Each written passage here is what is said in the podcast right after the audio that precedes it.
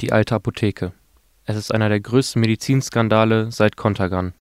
Ein Bottropper Apotheker panschte über Jahre Krebsmedikamente und verdiente Millionen. Gleichzeitig betrog er tausende Menschen um ihre lebensrettenden Arzneien.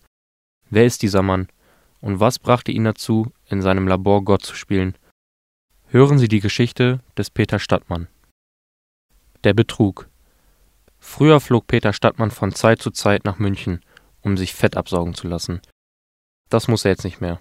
Er ist begeistert. Ich bin wieder total schlank. In Haft hat er fast 30 Kilogramm abgenommen. Kein Stressfressen mehr. Sein Leben wird kontrolliert. Täglich ein 8 Kilometer Spaziergang, fünfmal in der Woche Kurse von gewaltfreier Kommunikation bis Kirchenkreis. Das gibt ihm Kraft, sich auf das Wesentliche zu konzentrieren. Primär geht es mir um meine Eltern und mich.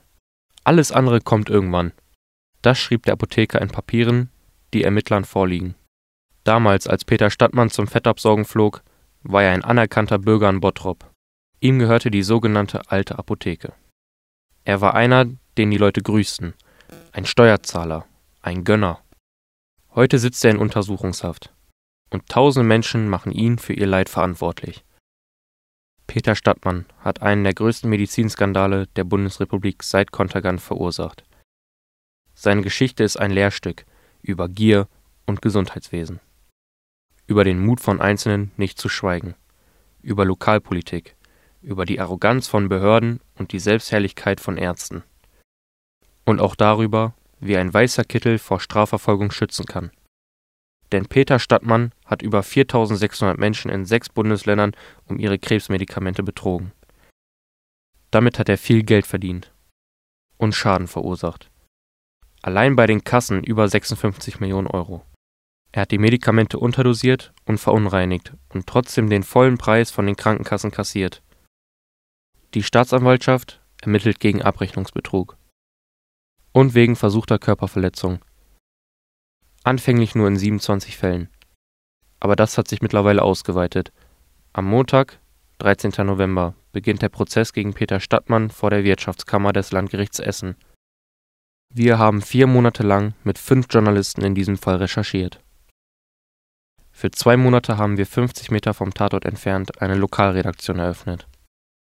Weil dieser Fall wichtig ist, weil er zeigt, was alles in der Krebsmedizin in Deutschland falsch läuft. Wir muten Ihnen als Hörer mit dieser Geschichte viel zu.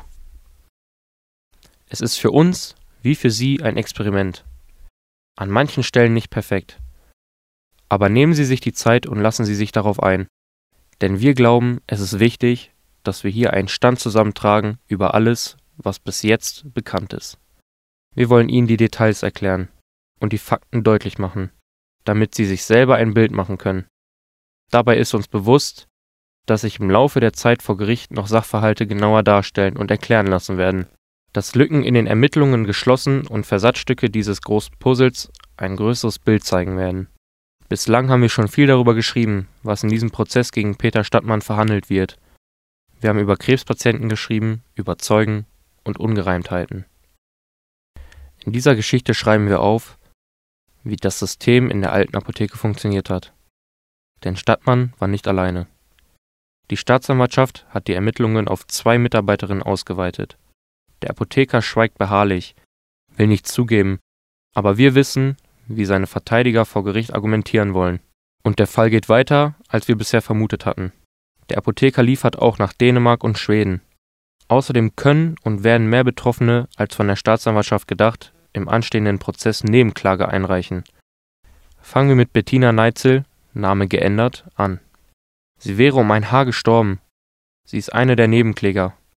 Ihre Geschichte mit dem Krebs beginnt vor neun Jahren.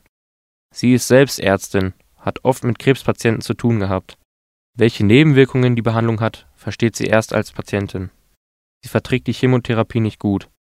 Aber die Mittel wirken ab der ersten Sitzung. Ihre Tumormarker fallen kontinuierlich. Am Ende der Therapie bleibt keine Spur des Tumors. Als ihre Krankheit im Juli 2016 zurückkehrt, ist sie zunächst voller Hoffnung, dass sie den Krebs auch dieses Mal besiegen wird.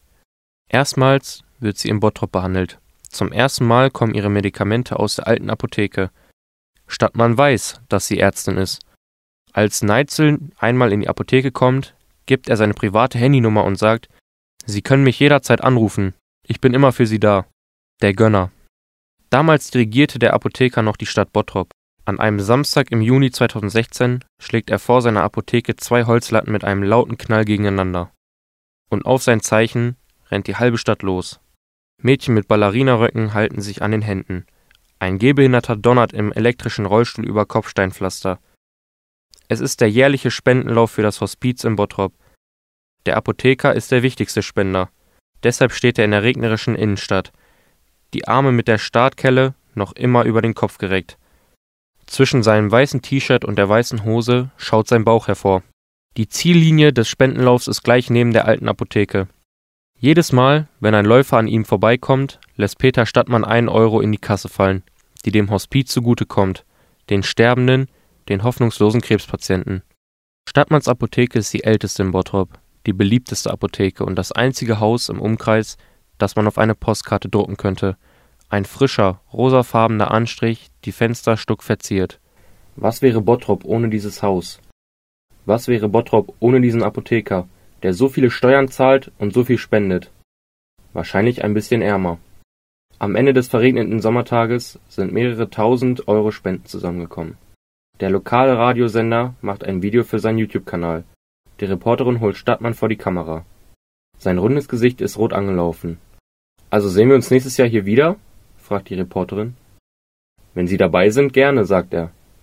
Bettina Neitzel hatte damals andere Sorgen. Ihre Stimme zittert, wenn die Ärztin von ihrem ersten Chemozyklus erzählt. Erste Therapie: nichts. Zweite Therapie: nichts. Dritte, vierte, fünfte, sechste, siebte Therapie: nichts. Zu ihren Freundinnen sagt sie: Ich glaube, ich krieg da nur Wasser. Ich merke nichts. Keine Nebenwirkungen und das Blutbild ändert sich nicht. Neizels Tumormarker, sonst ein verlässlicher Indikator dafür, dass ihr Tumor kleiner wird, steigen von Mal zu Mal stärker. Alles unter 35 ist normal. Neizels Werte klettern bald über 6000.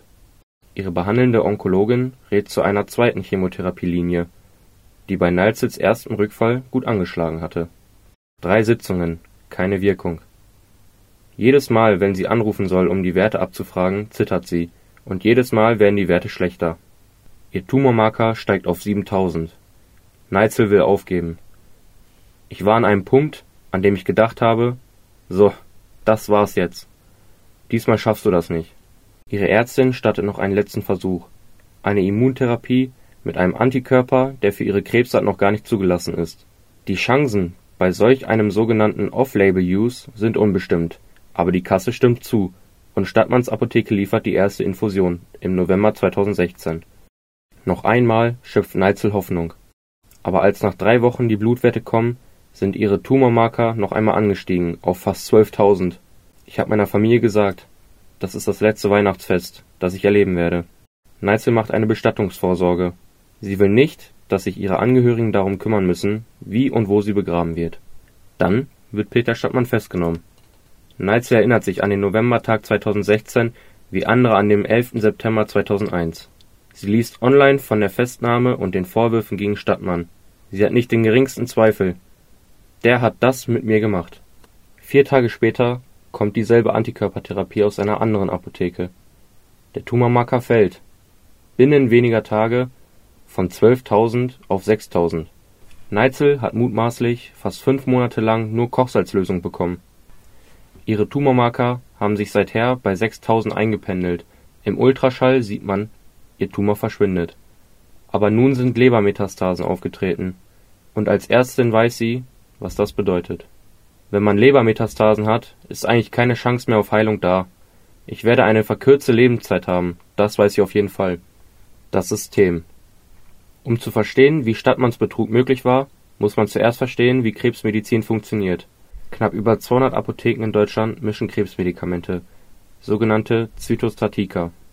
In diesen Apotheken gibt es ein Labor, das einem Hochsicherheitstrakt gleicht. Wer hineingeht, muss seine Alltagskleidung gegen sterile Kleidung tauschen, eine Plastikhaube tragen, einen Mundschutz und Handschuhe.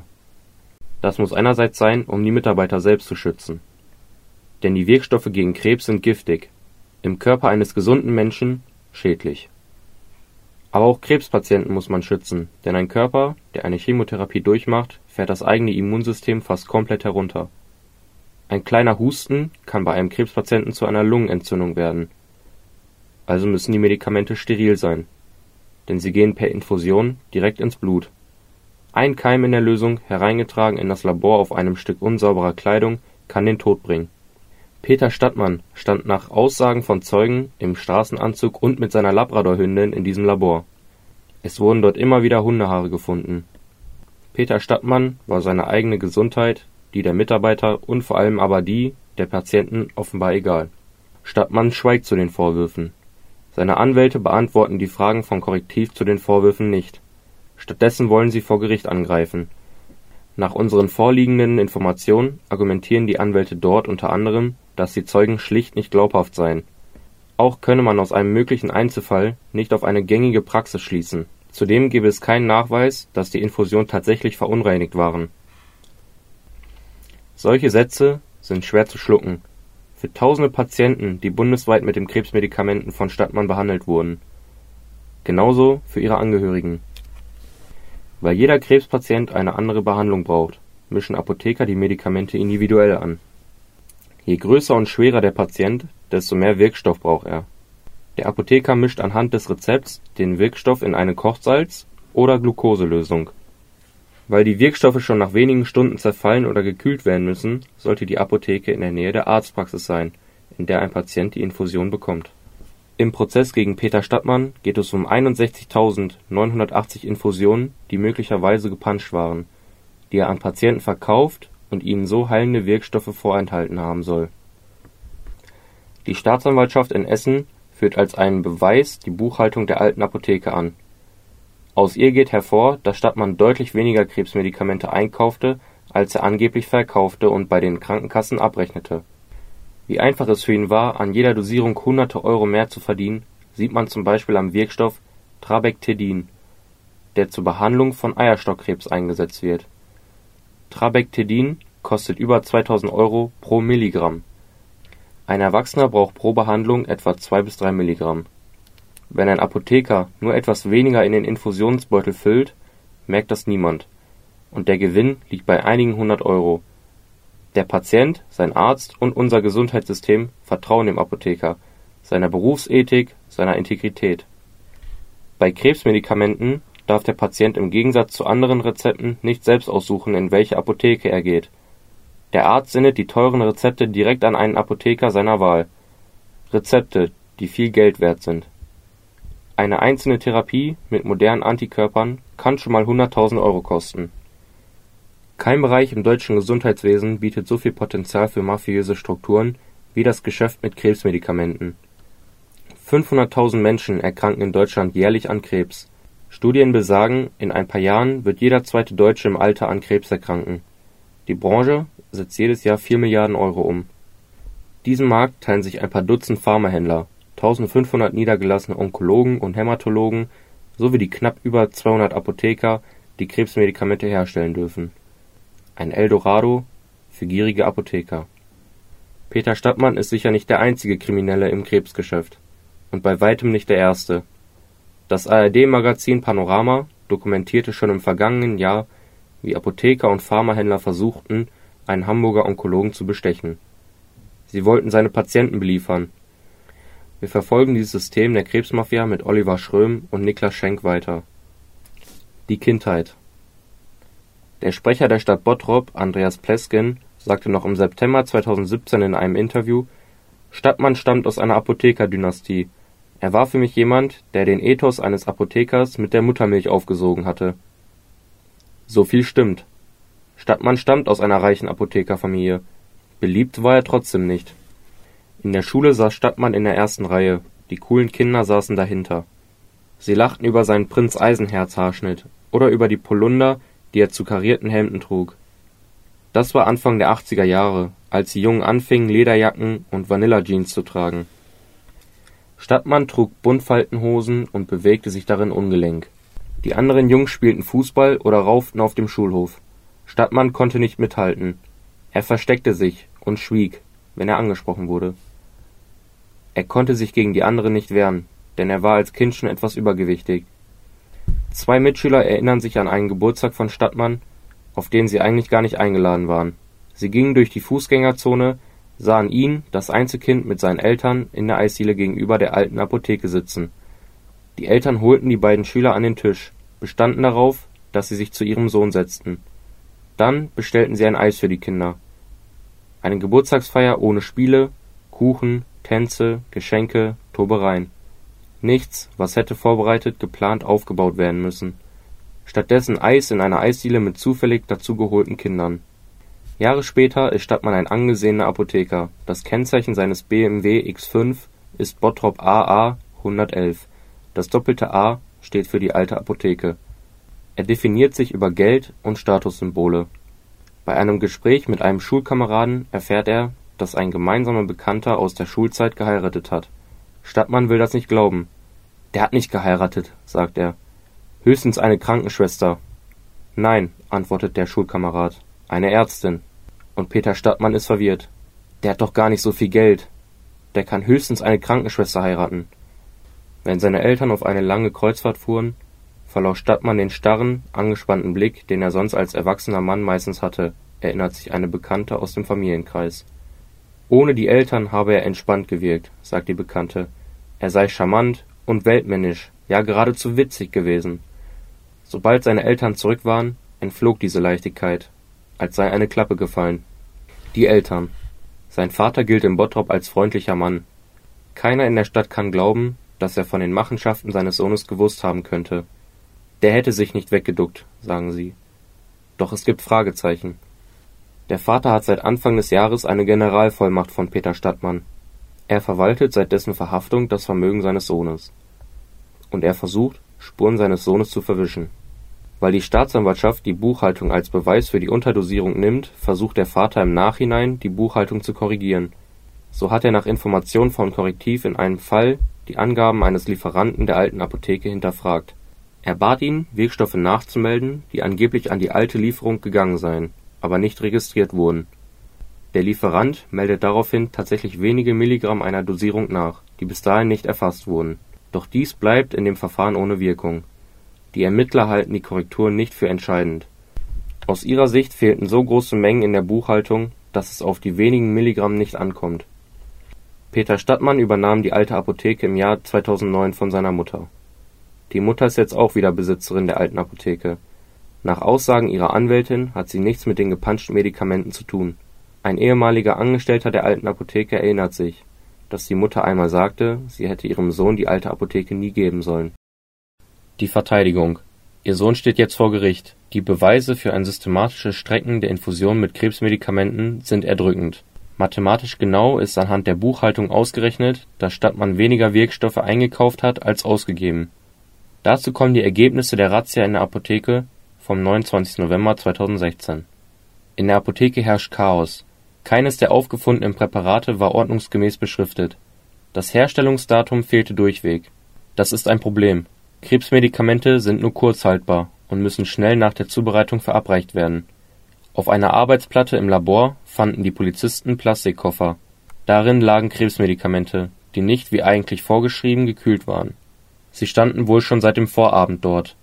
Die Koffer waren an verschiedenen Praxen adressiert, in denen die Patienten mit den Infusionen behandelt werden sollten Neben der Arbeitsplatte brummten drei Kühlschränke, unter der Arbeitsplatte standen zwei weitere, doch da hatte niemand die Koffer hineingestellt.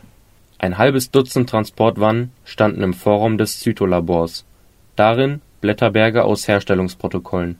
Das sind wichtige Dokumente. Jeder Apotheker, der Krebsmedikamente mischt, muss sie aufbewahren und bei Bedarf zeigen, auch falls Patienten danach fragen. Die Ermittler beschlagnahmten 117 Infusionen darunter auch 29, die monoklonale Antikörper enthalten sollten. Das sind besonders wirkungsvolle und besonders teure Mittel gegen Krebs. Die Ermittler ließen alle Arzneien untersuchen. Das Ergebnis: Bei den monoklonalen Antikörpern war nur in einer von 29 Proben auch der geforderte Wirkstoffgehalt. In etlichen dieser Mischungen war oft nur gerade so viel Wirkstoff, dass Patienten Nebenwirkungen spürten. Anders gesagt, sie erbrachen, wurden aber nicht geheilt von den insgesamt 117 Arzneien, die die Polizei sicherstellte, waren 66 falsch angemischt, darunter zum Beispiel Mittel gegen Übelkeit. Einige Infusionen beinhalteten gar keinen Wirkstoff, in fünf Medikamenten war ein anderer Wirkstoff als verordnet. Infografik Untersucht haben die Proben das Landeszentrum für Gesundheit in NRW und die Infusion mit Antikörper das Paul-Ehrlich-Institut in Hessen. Wie argumentiert man gegen eine solche Beweislast? Wir haben Peter Stadtmann angeschrieben und über seinen Anwalt gefragt. Wir haben keine Antwort bekommen. Allerdings haben wir Unterlagen gefunden. Papiere, aus denen die Strategie der Verteidiger klar wird. Sie setzen auf Attacke. Sie bezweifeln die Buchhaltung der alten Apotheke und die Wissenschaftlichkeit der Analysen der bei der Razzia sichergestellten Infusion. Die Verteidiger geben notfalls kleinere Vergehen zu, um Stadtmann vor dem Vorwurf zu schützen, tausende Patienten lebensrettende Medikamente vorenthalten zu haben. Es sind Sätze wie bittere Pillen. Schwer zu schlucken. Nachdem die Richter am Landgericht Essen die Schriftstücke der Verteidigung gelesen hatten, ließen sie die Anklage gegen Peter Stadtmann zu. Der zuständige Richter ging dabei sogar noch über die Forderungen der Staatsanwaltschaft hinaus. Die Staatsanwaltschaft hatte nämlich nur die Patienten zur Nebenklage zugelassen, deren Infusionen bei der Razzia sichergestellt wurden. Die anderen Patienten erhielten im Sommer 2017 einen Brief von der Staatsanwaltschaft, dass ihre Strafanzeige abgelehnt worden sei. Dabei stützte sie sich auf ein Gutachten, das sagt, man könne nicht von dem Einzelfall darauf schließen, dass tatsächlich alle Medikamente gestreckt gewesen seien. Der Richter dagegen ließ weitere Nebenkläger zu, bis heute über 17 Menschen. Ein kleines Mädchen, das seine Mutter an den Krebs verloren hatte, sorgte für den wichtigsten Riss in der Mauer der Staatsanwaltschaft. Der Richter entschied, dass auch sie als Tochter einer Frau, die Medikamente aus der alten Apotheke bekommen hatten und verstorben war, als Nebenklägerin zugelassen werden müsse. Sie sei genauso wie ihre Oma eine Angehörige eines möglichen Gewaltopfers. Ein Durchbruch. Hunderte, tausende Betroffene können nun eine Nebenklage anstreben. Und noch etwas ist damit klar. Es wird im Prozess nicht mehr nur um einen Abrechnungsbetrug gehen, es geht um wesentlich mehr. Aber dazu später. Die Ausweitung. Als Peter Stadtmann verhaftet wurde, war die alte Apotheke im Riesenbetrieb mit 60 Mitarbeitern. Vom Fahrer bis zum pharmazeutischen Assistenten, die im Zytolabor arbeiteten. Auf den beschlagnahmten Unterlagen fanden die Ermittler auch die Namen von zwei Mitarbeiterinnen. Sie waren neben Stadtmann für die gepanschten Infusionen verantwortlich für 21 der fehlerhaften Proben unterzeichnete die pharmazeutisch-technische Assistentin S, für zwei weitere ihre Kollegin G. An dieser Stelle wurde den Ermittlern klar, dass es bei dieser Geschichte nicht nur um einen einzigen kriminellen Apotheker geht. Oder zwang Stadtmann seine Mitarbeiterin, die Mischungen zu punchen? Steht ihr Name fälschlicherweise unter den Protokollen? Eine Zeugin sagt, dass es nahezu unmöglich sei, die Herstellungsprotokolle und Unterschriften zu fälschen Wurden die Medikamente also bewusst gestreckt? Wir haben versucht, mit S zu sprechen, sind zu ihrer Wohnung gefahren. Sie wollte nicht mit uns sprechen. Einen Tag später rief uns ihr Anwalt an. Wir sollen den Kontakt zu seiner Mandantin unterlassen. Die Bottropper Apothekenangestellte wird von einem Düsseldorfer Strafverteidiger vertreten. Eine Mauer des Schweigens hat sich um die alte Apotheke gelegt. Angestellte der Apotheke verweigerten reihenweise die Aussagen von den Ermittlern. Sie sagen, sie könnten sich selbst belasten. Wir erfahren aus dem Umfeld der alten Apotheke, dass Peter Stadtmann seine Mitarbeiter in der Regel 20 Prozent über Tarif bezahlt haben soll. Dazu habe es großzügige Schenkungen gegeben. Die Assistenten hätten in manchen Monaten 6000 Euro netto verdienen können. Noch heute arbeiten S und G in der alten Apotheke. So steht es zumindest in einem Schreiben der Anwälte aus der Kanzlei Höcker, die über ein Dutzend Mitarbeiter der alten Apotheke vertreten das Schreiben liegt uns vor. Die Anwaltskanzlei Höcker arbeitet nicht nur für die vielen Mitarbeiter aus der alten Apotheke. Sie ist auch schon für den türkischen Präsidenten Recep Tayyip Erdogan und diverse AfD-Politiker aktiv geworden. Wir haben die Mutter gefragt, warum sie die Labormitarbeiterin S und G noch bezahlt. Wieder antworteten die Höcker-Anwälte, diesmal im Namen der Mutter. Sie schrieben, dass die Mutter an der Unschuldvermutung orientiere auch wenn die Ermittlungen gegen die Mitarbeiterin liefen. Mit anderen Worten, die Mutter sieht keinen Grund, S und G zu feuern, auch wenn ihre Unterschriften auf gepanschten Medikamenten prangen. Die Ermittler fanden auch heraus, dass die alte Apotheke unter Stadtmann nebenher noch einen nicht genehmigten und damit illegalen Großhandel für Arzneien betrieb, und zwar im internationalen Maßstab. Der Apotheker kaufte zum Beispiel bei der Essener Firma Noveda Antikörper im Millionenwert ein ließ sie in Schleswig-Holstein umverpacken und weiter nach Dänemark und Schweden verkaufen. Die Bezirksregierung Düsseldorf behauptet, dass die Packungen der Medikamente unversehrt gewesen seien. Das heißt, Stadtmann hätte diese Wirkstoffe gar nicht gepanscht haben können. Eine unabhängige Prüfung der betreffenden Medikamente hat es aber nicht gegeben. Stadtmann genoss einen Sonderstatus bei Arzneimittelhändlern, vor allem bei Noveda. Stadtmanns Monatsumsatz wird in den Papieren des Händlers auf etwa 600.000 Euro beziffert, sodass Noveda ihm schließlich das Sonderrecht einräumte, alles wieder eintauschen zu können. Egal woher er kam. Sogar Produkte, die Peter Stadtmann woanders gekauft hatte. Damit machte er Geld. Er verkaufte nicht nur Medikamente ins Ausland. Er bezog sie auch von ausländischen Händlern und schickte sie als sogenannte Retour an Noveda. Und Noveda zahlte ihm dafür den deutschen Katalogpreis zurück. Man kann sich das so vorstellen, als könnte man in einem holländischen Markenoutlet 100 Paar Schuhe zu einem reduzierten Preis einkaufen und diese dann anschließend zum vollen Preis in einer deutschen Filiale zurückgeben, ohne Kassenbon. Denn für die meisten seiner Retouren legte Stadtmann nicht einmal einen gültigen Lieferschein vor. Neben Krebsmedikamenten retourniert Peter Stadtmann auch gängige Produkte. Allein im Februar 2016 schrieb Noveda ihm 240.000 Euro für Arzneimittelretouren gut. Mit dabei rund 2700 Fläschchen Nasenspray. Die Anwälte von Stadtmann behaupten, dass diese Retouren bei Krebsmedikamenten nie wirklich stattgefunden hätten. Sie sagen, dass der Mandant nur so getan habe, als schicke er Medikamente zurück an die Großhändler. In Wahrheit habe er sie aber in der Apotheke weiterverarbeitet es sei auch möglich, dass die Alte Apotheke bei der Herstellung der Krebsmedikamente auf Vorräte zugegriffen hätte, die sich von 2001 bis 2012 angesammelt hätten. Abgelaufene Medikamente Wie gesagt, Krebsmedikamente sind nur sehr kurz haltbar. Sie zersetzen sich und können danach zum Gift werden. Die Dimension des Verfahrens ist kaum zu erfassen. Die nackten Zahlen wirken steif und ungelenk. Man möchte wegschauen und diese Details am liebsten überlesen nach Berechnungen der Staatsanwaltschaft hat Peter Stadtmann von 2012 bis 2016 insgesamt 4.661 Patienten mit Krebsmedikamenten versorgt. Seine Lieferung ging an 38 Ärzte in sechs Bundesländern. Aber der Apotheker hat nicht erst 2012 angefangen, Krebsmedikamente zu mischen.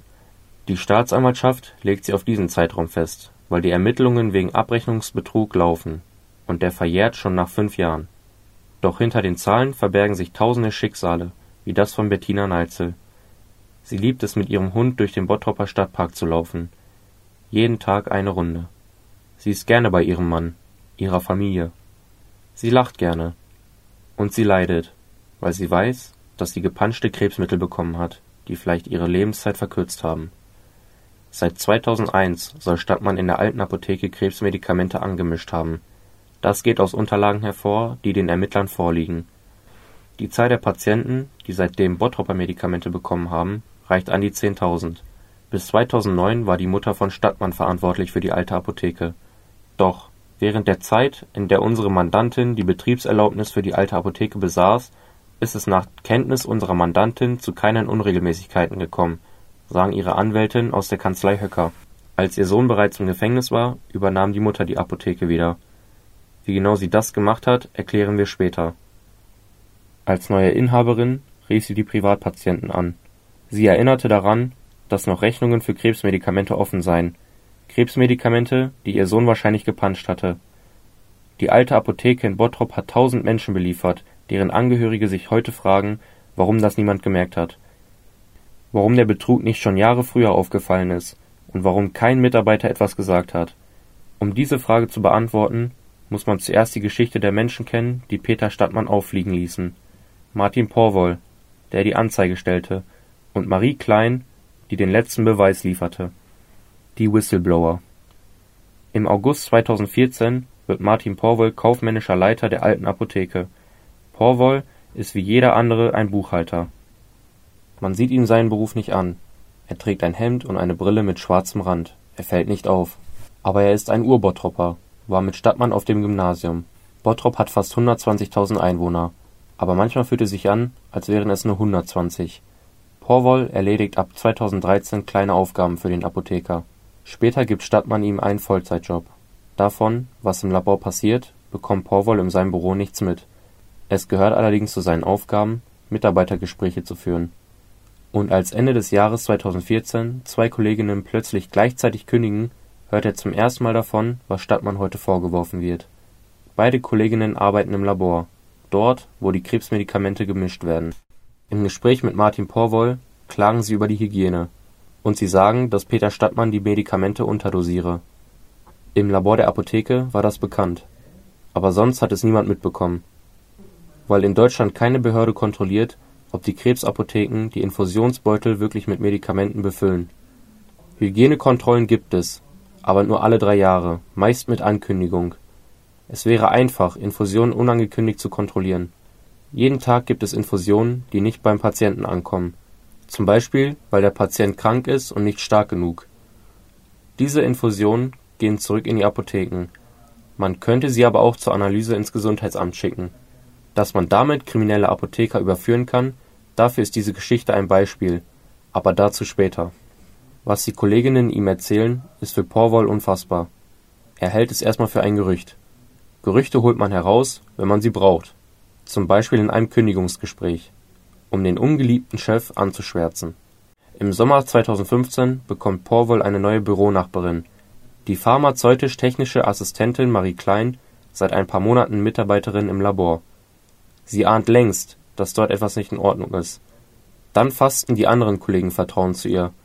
Sie erinnert sich, dass über Medikamente getuschelt wurde, die abgerechnet wurden, ohne dass es sie gab. Die Anzüge vom Chef sind aus Teflon. Da prallt alles dran ab, damit kann man auch steril arbeiten. Porwoll und Klein sehen sich fast jeden Tag. Sie verstehen sich gut, Sie haben den gleichen Humor. Sie fangen an, Witze zu machen. Die Krebsmedikamente hier sind der Beweis dafür, dass Homöopathie wirkt. Sie sprechen die Wahrheit aus, die sie beide kennen, aber nicht kennen wollen. Wie Jesus Christus Brot und Wein, so kann Peter Stadtmann per Handauflage Wirkstoffe verdoppeln. Vielleicht waren es diese Witze, die dafür gesorgt haben, dass Martin Porwoll verstand, dass er derjenige war, der alles beweisen konnte. Vielleicht auch nicht aber Porwoll wurde klar, dass er, der kaufmännische Leiter, auf alles Zugriff hatte: Zahlen, Rechnungen, Rezepte. Was ihm fehlte, war eine Gelegenheit, ein paar Stunden allein im Büro. Die bietet sich an einem Abend im Januar 2016, als Handwerker in der Apotheke den neuen Arznei-Lagerautomaten aufbauen. Das geht nur nach Ladenschluss. Porwoll bleibt als einziger der Angestellten bei den Handwerkern. Als alle weg sind sucht er aus seinen Unterlagen alle Rezepte für das Medikament Opdivo aus den letzten Monaten heraus. Das Medikament ist da erst seit ungefähr einem halben Jahr zugelassen. Nur wenige Patienten bekommen es, deshalb sind die Zahlen übersichtlich. Er rechnet zusammen, wie viel Opdivo Stadtmann in dieser Zeit abgerechnet hat. Er kommt auf 52.000 Milligramm. So viel Opdivo müsste in den Infusionsbeuteln gewesen sein. Für so viel Opdivo hat Stadtmann Geld bekommen. Dann rechnet Powell nach, wie viel Opdivo eingekauft wurde, wie viel des Medikaments sich überhaupt in der Apotheke befunden haben kann. Porwoll weiß nicht, was er finden will. Am liebsten wäre ihm Erlösung gewesen, der Gegenbeweis, der das Gerücht zum Gerücht macht und damit unwahr. Er addiert die Einkaufsrechnungen. 16.000 Milligramm. Das sind 36.000 Milligramm zu wenig. 36.000 Milligramm, für die Stadtmann Geld bekommen hat. 36.000 Milligramm, die nicht nur auf der Einkaufsrechnung fehlen, sondern in den Blutkreisläufen von Patienten. 100 Milligramm Opdivo kosten etwa 1300 Euro. Anstelle von 34.000 Euro Gewinn machte Stadtmann mit dem Phantom Opdivo 615.000 Euro, fast 20 Mal mehr. In einer Stunde mit Hilfe einer einfachen Excel-Tabelle wird das Gerücht zu einem ernstzunehmenden Verdacht. Ab da legt sich Paul jeden Abend nach der Arbeit in die Badewanne. 40 Grad. Er kocht sich selbst ab. Er wäscht den Dreck weg. In den nächsten Monaten sammelt er weitere Beweise in der Buchhaltung und reicht eine Anzeige bei der Staatsanwaltschaft ein. Im Oktober bringt seine Kollegin Marie Klein den entscheidenden Beweis zur Polizei. Sie, die PTA, nimmt an diesem Arbeitstag die Retouren entgegen, die Infusion, die nicht an die Patienten gehen konnten. Die, mit dem man Stadtmann überführen kann. Sie nimmt einen Beutel heraus und schiebt ihn unter ihre Jeansjacke. Als später ein anderer Kollege die Beutel zählt, fällt ihm auf, dass eine Infusion fehlt. Marie Klein schaut weg und schweigt. Die Staatsanwaltschaft lässt den Infusionsbeutel prüfen.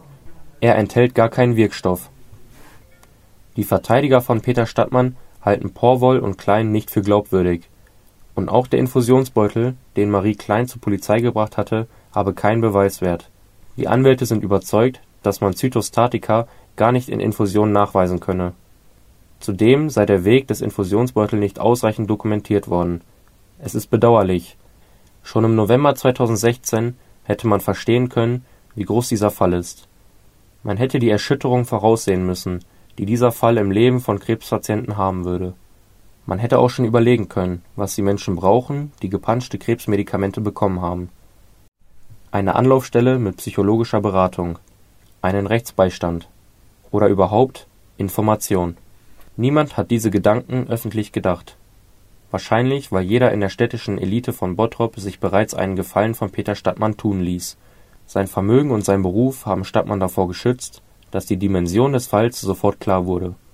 Aber nicht nur das. Peter Stadtmann hat ein Verbrechen begangen, das es so noch nicht gab.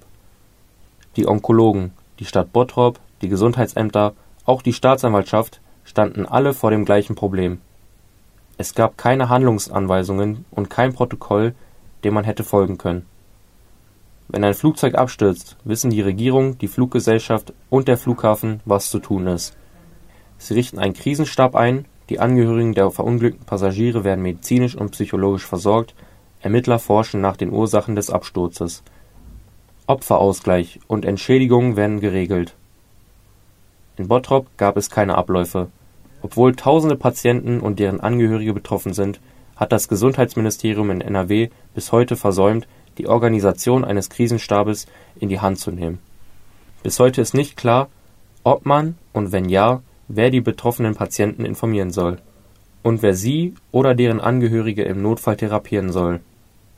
Im November 2016, zwei Tage nachdem die Polizei Peter Stadtmann festnimmt, wird Martin Porwoll noch einmal in die Apotheke zitiert. Dort erwarten ihn die Eltern von Stadtmann und dessen Anwalt und überreichen ihm die Kündigung. Sie werfen ihm vor, dass er nicht versucht hat, die Sache intern zu klären. Marie Klein bekam ihre Kündigung per Post. Getan hat sich seitdem nicht viel. Die Apotheke bleibt geöffnet. Nach der Verhaftung verbreitet das Gesundheitsamt in Bottrop sogar Falschinformationen auf Grundlage von Porwolls Anzeige. Für fünf Wirkstoffe hatte der Whistleblower als Beweis die Buchhaltung durchgerechnet. Und nur diese fünf Wirkstoffe veröffentlicht das Bottroper Gesundheitsamt auf seiner Website. Über eine Hotline beschwichtigt man die Patienten, die andere Wirkstoffe bekommen haben. Dabei hat Porwoll immer betont, dass da etwas im großen Stil passiert. Trotzdem werden bis zum Sommer 2017 viele Betroffene fälschlicherweise beruhigt, weil das Gesundheitsamt die Liste sieben Monate lang nicht auf ihrer Internetseite aktualisiert und bei der Hotline nicht die volle Wahrheit sagt. Martin Porwoll hat nicht nur Zahlen addiert. Er hat Rezepte gesehen, auf denen die Namen von Patienten standen. Namen von Menschen, die gegen Krebs kämpfen, Menschen aus Bottrop, Düsseldorf und weiteren Gemeinden. Niemand informierte sie. Wer es nicht in der Zeitung las, weiß bis heute oft nichts davon. Auch Heike Benedettes Name stand auf den Rechnungen der alten Apotheke. Aber sie erfährt von der Sache nicht von ihrem Arzt, vom Gesundheitsamt oder der Staatsanwaltschaft, sondern auf Facebook. Bottropper Apotheker Pansche Krebsmedikamente titelte dort der lokale Radiosender. Benedetti schreibt einen Kommentar. Hoffentlich nicht die alte Apotheke, da habe ich meine Krebsmedikamente herbekommen. Kurz darauf hat sie eine Nachricht von einem Redakteur des Lokalradios erhalten, ob sie für ein Interview vorbeikommen wolle. Es ginge um die alte Apotheke. Stadtmann hat bereits Krebsmedikamente für Heike Benedettis Eltern gemischt. Beide sind an der Krankheit gestorben. Als sie selbst Brustkrebs bekamen, hat Benedetti ein Stoßgebet zum Himmel geschickt. Mama, Papa, ich komme noch nicht zu euch hoch. Zu ihrem Mann hat sie gesagt, das ist ein etwas schlimmerer Schnupfen, das geht vorbei. Benedetti ist Mitte 40. In der Schule war sie eine, die sich unter dem Tisch versteckt hat. Sie schaute weg, wenn der Lehrer eine Frage stellte. Heute ist das alles anders. Sie spricht mit Journalisten, mit Politikern. Sie ist zur Aktivistin geworden. Weil sie nicht nur ihre Eltern verloren hat, sondern auch fünf Freundinnen. Fünf Freundinnen, die Brustkrebs hatten. Sie lernten sich 2014 kennen, standen gemeinsam die Krankheit durch, dann haben sie sich verloren. Und Benedetti wird den Gedanken nicht los, dass es nicht hätte sein müssen. Ihre Freundinnen bekamen die Nebenwirkungen von der Chemotherapie nicht, genauso wie es andere Betroffene erzählen. Kein Haarausfall, keine Übelkeit. Aber die Ärzte meinten, das wäre normal. Erst nach der Festnahme von Peter Stadtmann, als die Medikamente aus einer anderen Apotheke geliefert wurden, kamen die Nebenwirkungen. Doch da war es schon zu spät. Dabei hätte es schon 2013 eine Chance gegeben, den Apotheker auffliegen zu lassen. Ein Jahr vor Benedettis Diagnose. Die erste Anzeige. Im Herbst 2013 entscheidet Ralf Unbreit, der als Häftling der JVA willig sitzt, reinen Tisch zu machen. Es ist Halbzeit seiner siebenjährigen Haftstrafe. Unbreit nimmt sich ein kariertes Blatt Papier, einen schwarzen Feinliner und beginnt einen Brief an die Kriminalpolizei in Essen. Er schreibt, dass der Apotheker Stadtmann aus Bottrop Steuern hinterzieht, indem er Krebsmedikamente unterdosiert. Er schreibt, dass er von der Geschichte seit 2001 weiß, weil seine Ex-Frau in der Apotheke gearbeitet hat. Sie hat ihm davon erzählt. Der Häftling ist nicht dumm, aber er hat auch nicht Jura studiert. Umbreit hat keinen Anwalt. Er kann keine Anzeige formulieren, die überzeugend ist. Und er ist ein geschiedener Mann Mitte 40, der wegen eines Sexualdelikts im Gefängnis sitzt. Er sagt bis heute, dass er unschuldig ist. Ein schwieriger Zeuge. Seinen Brief schickt er an seine Mutter. Sie tippt ihn ab und sendet ihn an die Staatsanwaltschaft in Essen. Und die befragt zu der Sache genau zwei Zeugen. Zuerst sprechen die Ermittler mit der Ex-Frau des Häftlings, Mitarbeiterin der alten Apotheke, die alles abstreitet. Dann befragen sie Stadtmann zu den Vorwürfen, der über seinen Anwalt ebenfalls alles abstreitet. Wörtlich hieß es damals im Brief des Anwalts, er käme nicht im Traum auf die Idee, Krebspatienten Schaden zuzufügen, indem er deren Leiden verschlimmerte oder gar deren Leben verkürzt, indem er weniger als die erforderliche Menge Zytostatikum anmischt. Mein Mandant ist im Gegenteil sozial sehr stark engagiert und hilft, wo er nur kann. Er käme nicht im Traum auf die Idee, Krebspatienten Schaden zuzufügen. Damit stehen die Beamten vor einem Bild, das zwei Seiten hat. Auf der einen Seite sieht man Umbreit, einen verurteilten Sträfling, der mit einer irren Geschichte seine Ex-Frau belastet und deren Arbeitsplatz gefährdet. Auf der anderen steht ein Apotheker, ein Mann, den man aus Vereinen kennt, der Geld spendet, freundlich grüßt, Anzüge trägt. Ein wichtiger Arbeitgeber. Das Ergebnis? Ermittlungen eingestellt. Die Anzüge von Stadtmann sind zwar nicht aus Teflon, wie Martin Porwoll und Marie Klein gewitzelt hatten, aber sie waren teuer genug, dass jede Anschuldigung daran abprallte. Die Gefühlskälte. Peter Stadtmann besaß eine neonlichtige, brutale Gefühlskälte. Die hat doch sowieso keine Chance, soll er einmal über eine Krebspatientin gesagt haben. So erinnert sich ein Zeuge des Gesprächs. Es ging um eine Frau, deren Namen er kannte, die ihm nahe stand. Manchmal bestellte Stadtmann Handwerker in die Apotheke, nur um sie dann zu ignorieren. Er demonstrierte seine Macht, indem er seine Mitarbeiter vor außenstehenden Geschäftspartnern demütigte. Bei einer Besprechung in seiner Apotheke warf er einen Stift auf den Boden, rief eine Angestellte. Da liegt ein Stift, hebt ihn auf. Die Frau hob den Stift auf. Ein anderes Mal zog er seine Brille ab und gab sie einer Angestellten zum Putzen. Und während sie putzte, warf Stadtmann einen Blick in die Männerrunde aus Geschäftspartnern. Dieser Blick sagte: Habt ihr gesehen? Ich kann das. Stadtmann machte sich in Bottrop breit. In der Fußgängerzone gehören ihm viele Häuser. Auch die sind als Wohltat getarnt. Die Medicity sollte ein Stadtentwicklungskonzept für Bottrop sein. Verschiedene Fachärzte im Umkreis von 150 Metern. Alles in der Innenstadt. Alles um seine Apotheke herum. In den Häusern, die Stadtmann gekauft hat, haben sich viele Arztpraxen eingemietet. An jedem Haus hängt ein Schild mit der Anschrift, weil Gesundheit ein Geschenk ist. Seine wichtigsten Arbeitnehmer waren die beiden Onkologen Dirk Pott und Christian Thirier. Sie haben eine onkologische Gemeinschaftspraxis in Bottrop. Zu ihnen habe Stadtmann ein enges Verhältnis gehabt, sagt eine Bekannte. Sie erinnert sich, dass Stadtmann in der ersten Jahreshälfte 2010 viel mit diesen Ärzten beschäftigt gewesen sei. Er habe Geschenke besorgt und sie mehrmals wöchentlich abends besucht. Die Ärzte der onkologischen Praxis haben bis zur Veröffentlichung Fragen zu diesem Sachverhalt nicht beantwortet. Stadtmann wohnte allein in einem Haus in Kichellen, einem wohlhabenden Stadtteil von Bottrop. Das Haus ist der wahrgewordene Traum eines exzentrischen Zwölfjährigen. Eine Rutsche führt zu einem Badezimmer in den Pool im Erdgeschoss. Im Keller steht eine Modelleisenbahn, die er nicht selbst gebaut hat. Im Garten stehen Kunstwerke, wahllos zusammengewürfelt. Er hatte Pläne für diesen Garten. Eine Ecke sollte Atlantis gewidmet sein, eine Ecke Grimms Märchen, sein privater Themenpark.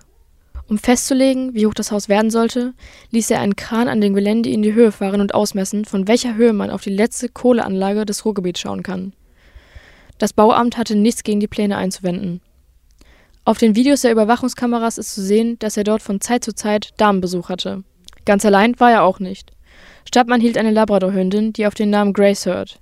Grace wie Grace Kelly, weil Stadtmann fand, dass er selbst aussieht wie der Fürst von Monaco, so sagt es eine Zeugin.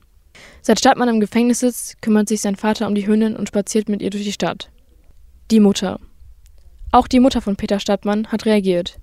Sie versucht mit einer Schar von Anwälten, die Lage in den Griff zu kriegen und das Vermögen der Familie in Sicherheit zu bringen. Da ist der Versuch, die Whistleblower einzuschüchtern. Das erscheint nötig, seit Martin Porwoll den Skandal erklärt. Er hat beim Apothekerverband vorgesprochen, mit Betroffenen geredet, immer wieder betont, dass es Mitwisser in der Apotheke gab. Dafür hat er eine Abmahnung der Kanzlei Höcker bekommen.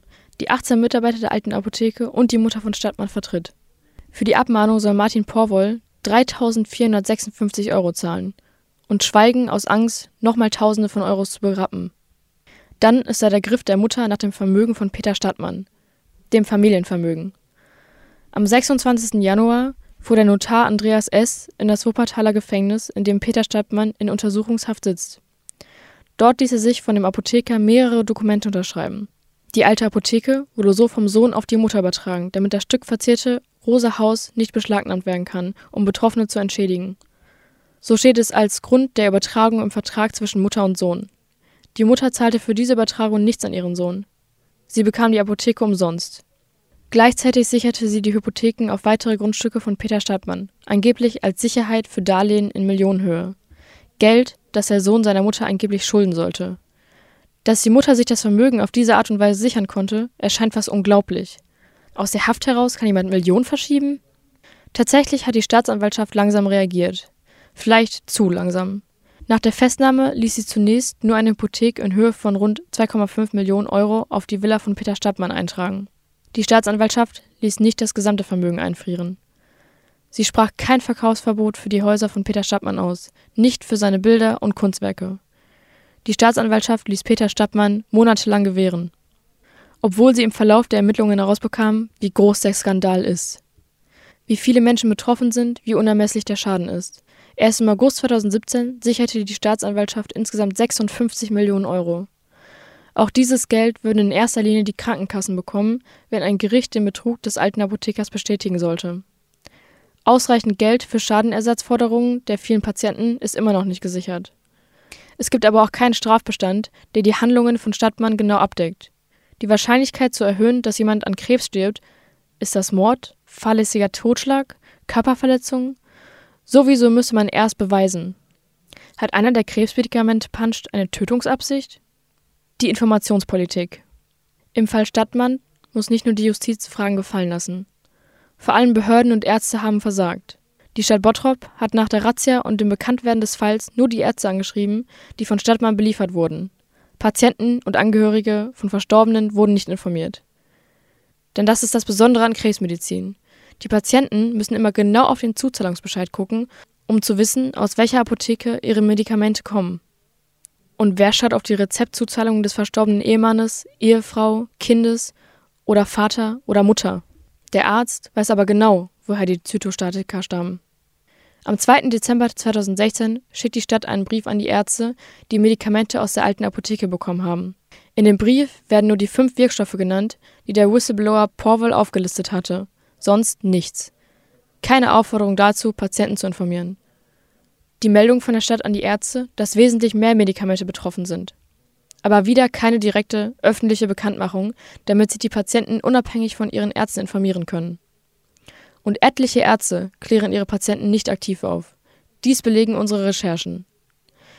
Wir haben mit allen Ärzten gesprochen. Die meisten gaben an, ihre Patienten nicht informiert zu haben. Einige sagten, sie seien überfordert, andere, sie hätten die Kapazitäten nicht, wieder andere sagten, die Behörden seien in der Pflicht oder man wolle die Patienten nicht grundlos aufregen.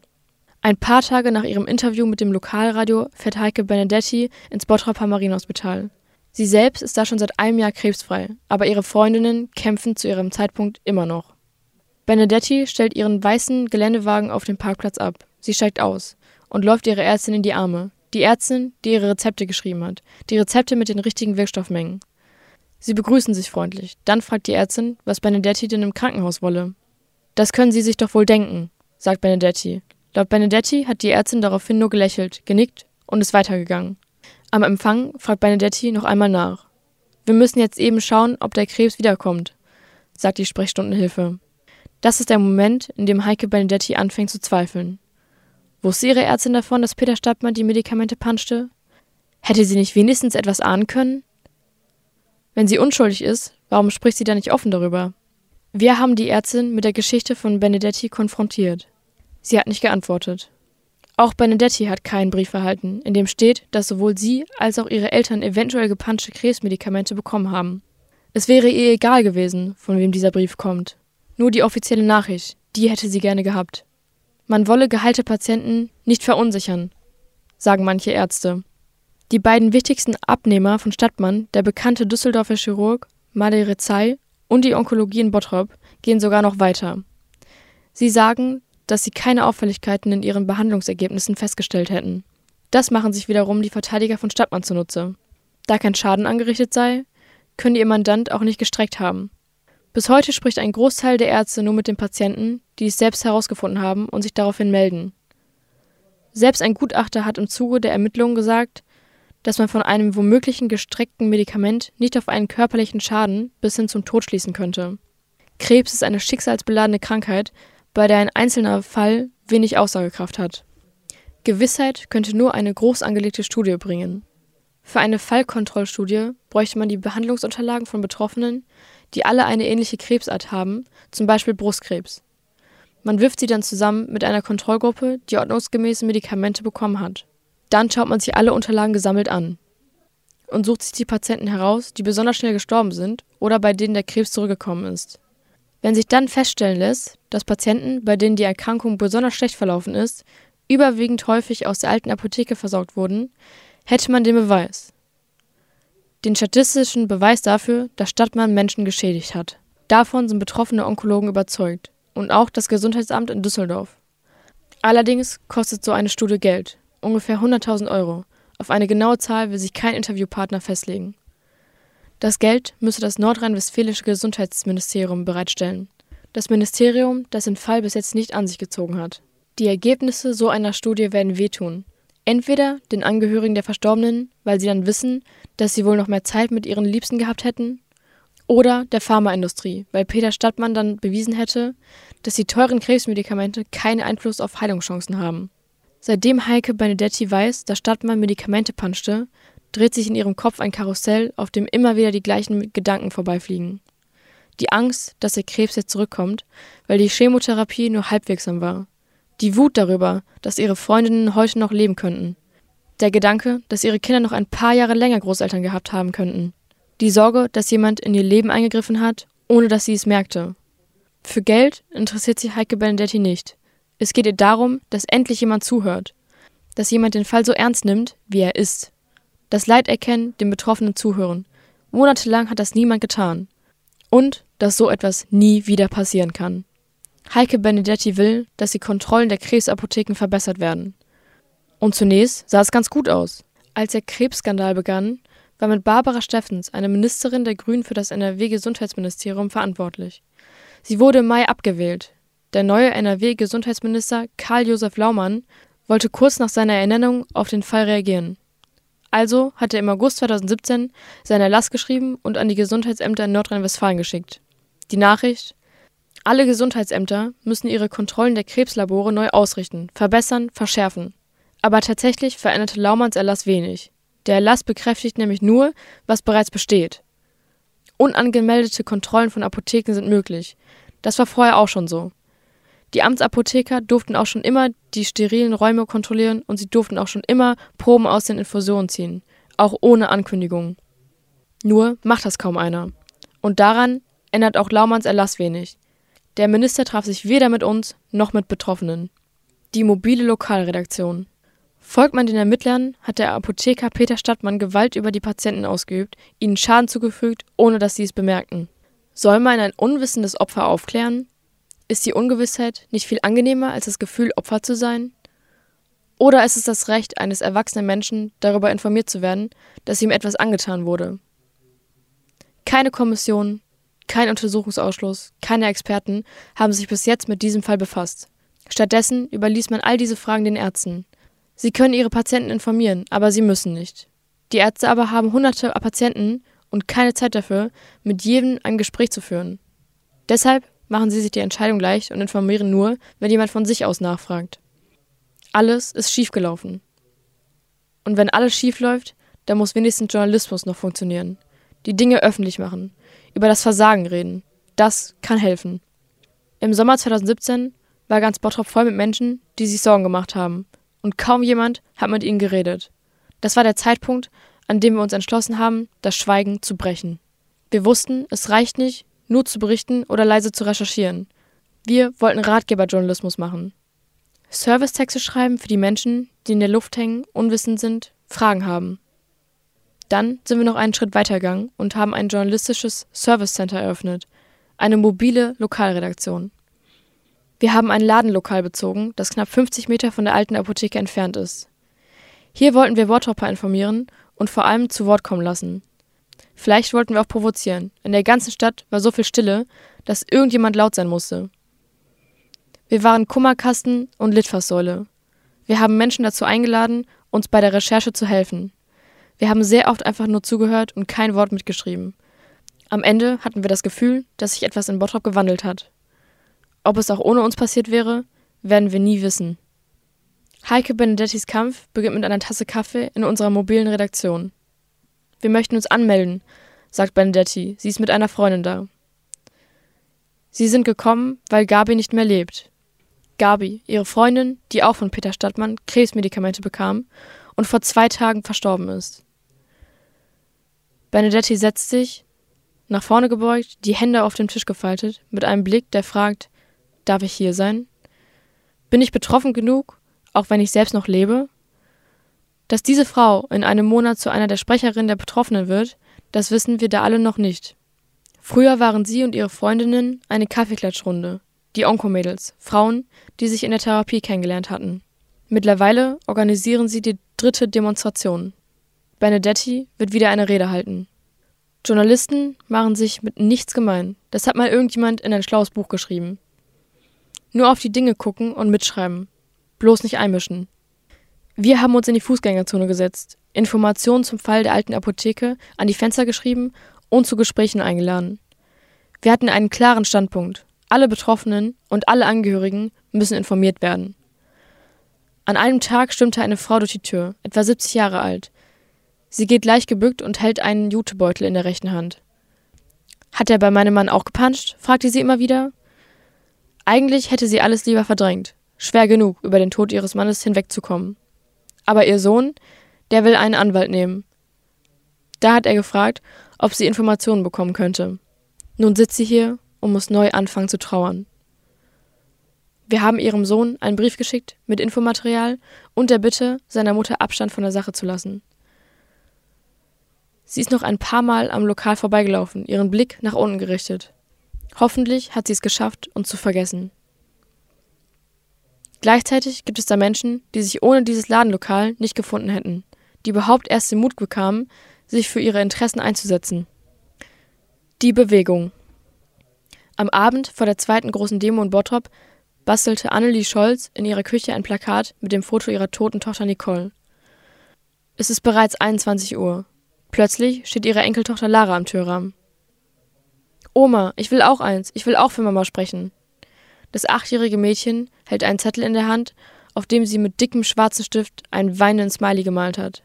Es ist schrecklich, was dieses Monster gemacht hat, steht da in krakeliger Kinderschrift. Nicole Abresche ist im Dezember 2016 an Brustkrebs verstorben. Sie bekam ihre Medikamente aus der Bottropper Apotheke. Annelie Scholz und ihre Enkelin haben es geschafft, dass der Richter ihre Nebenklage zugelassen hat, obwohl Nicoles Infusionen nicht bei der Razzia im November beschlagnahmt wurden. Der Grund dafür ist für den Fall Dynamit. Der Richter folgte dem Paragraphen 365 Absatz 2 der Strafprozessordnung. Zur Nebenklage sind Personen berechtigt, deren Kinder, Eltern, Geschwister, Ehegatten oder Lebenspartner durch eine rechtswidrige Tat getötet wurden. Damit lässt der Richter im Essener Landgericht zumindest die Möglichkeit zu, dass er Strecken von Krebsmedikamenten zum Tod geführt haben könnte. Außerdem ist die Tür offen für tausende Patienten und Angehörige der Verstorbenen, die Krebsmittel aus der alten Apotheke bekommen haben. Früher liefen die Bottroper für ihren Spendenlauf an der alten Apotheke vorbei. Heute tragen sie Särge vor den Eingang. Es ist der 11. Oktober. Lara und Annelie Scholz stehen gegenüber der alten Apotheke. Lara trägt den Zettel mit dem weinenden Smiley und der krakeligen Kinderschrift auf ein Stück Pappe geklebt um den Hals. Annelie Scholz hat zwei Löcher in die Ecken gebohrt und ein goldenes Geschenkband hindurchgezogen. Sie stehen zwischen Grablichtern, Großmutter und Enkelin, die erste und dritte Generation einer Familie und betrauern den Verlust der zweiten. Ein Verlust, für den sie den Chef der alten Apotheke verantwortlich machen, den Multimillionär Stadtmann.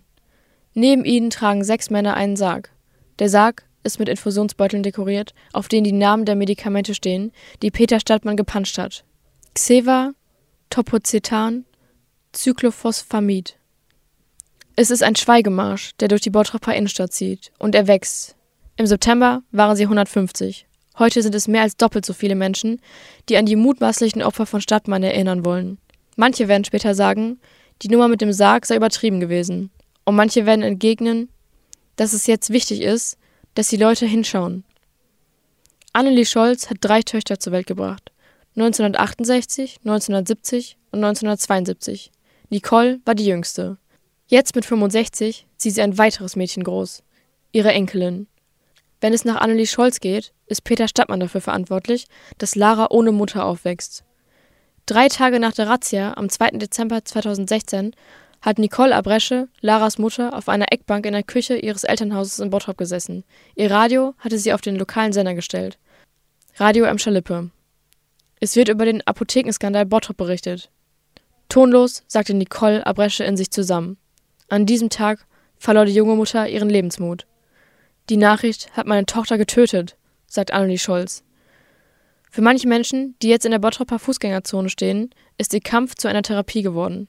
Ein Apotheker hat Gewalt über sie ausgeübt, ihr Schicksal bestimmt. Sie wollen ihr Leben zurück. Die Stadt.